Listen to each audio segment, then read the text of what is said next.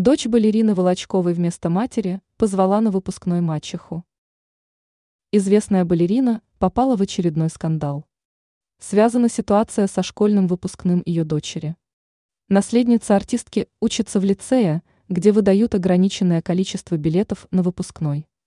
Это значит, что выпускник может пригласить лишь троих близких людей на праздник. Но Ариадна пригласила на праздник своего отца Игоря Вдовина, а также свою мачеху.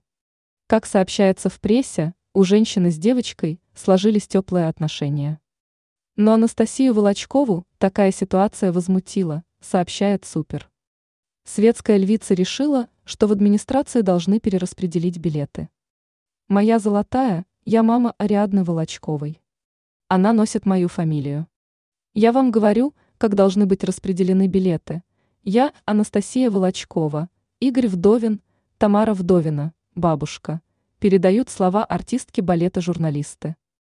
В руководстве учебного заведения предложили звезде написать соответствующее заявление, чтобы получить дополнительные билеты. При этом сама представительница шоу-бизнеса отметила, что она человек скромный, а значит, что может постоять в очереди.